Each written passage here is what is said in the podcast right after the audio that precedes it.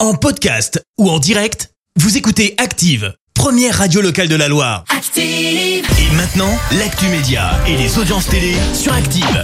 L'actu télé tout de suite avec Clémence Dubois-Texoro. On jette un œil aux audiences TF1 leader hier soir. Avec le lancement de la quatrième saison de Balthazar, la série a rassemblé à près de 5,5 millions et demi de personnes. Ça représente euh, 27% de part d'audience. Derrière, on retrouve France 3 avec Ne le dit à personne.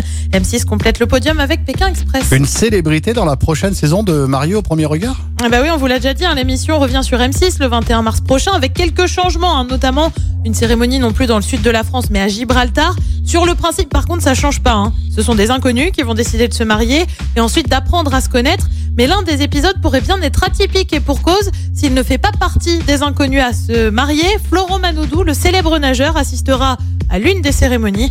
Oui, le, le nageur participera pas, il est déjà fiancé, hein, pour info. Et puis on vous en a parlé en... On sait jamais, on sait jamais. Oh bah, on sait jamais, peut-être que, hein. peut-être il y a des surprises et on Eh ne ouais, sait pas. hein. eh ouais, surtout qu'elle est hachement bien cette émission. Quoi, tu, tu suis régulièrement, c'est ça, Oh là là, bien évidemment, avec je, Je assiduité. n'en rate pas une. Voilà. On vous en a parlé en début de semaine de ce bug technique d'en touche pas à mon poste sur C8. Conséquence, Cyril Hanouna avait dû rendre l'antenne et la chaîne mettre des rediffusions de l'émission.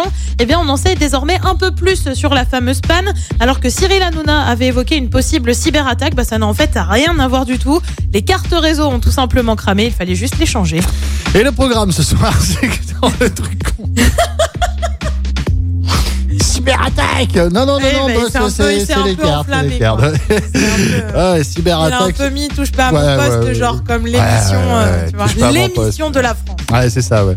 Allez, le programme ce soir, c'est quoi Sur TF1, c'est un petit peu l'événement puisque c'est l'épisode réunion d'Harry Potter.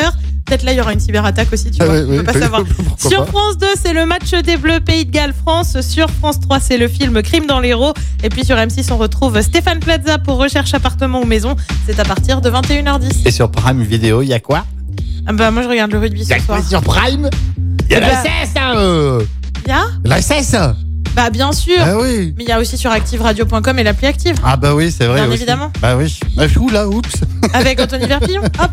Merci beaucoup. Retour de Clément, ce sera tout à l'heure, 10h, et ce sera pour l'actu. Avant de retrouver les détournements d'actifs, Gaëtan Roussel, la colère tout de suite. Merci, vous avez écouté Active Radio, la première radio locale de la Loire. Active.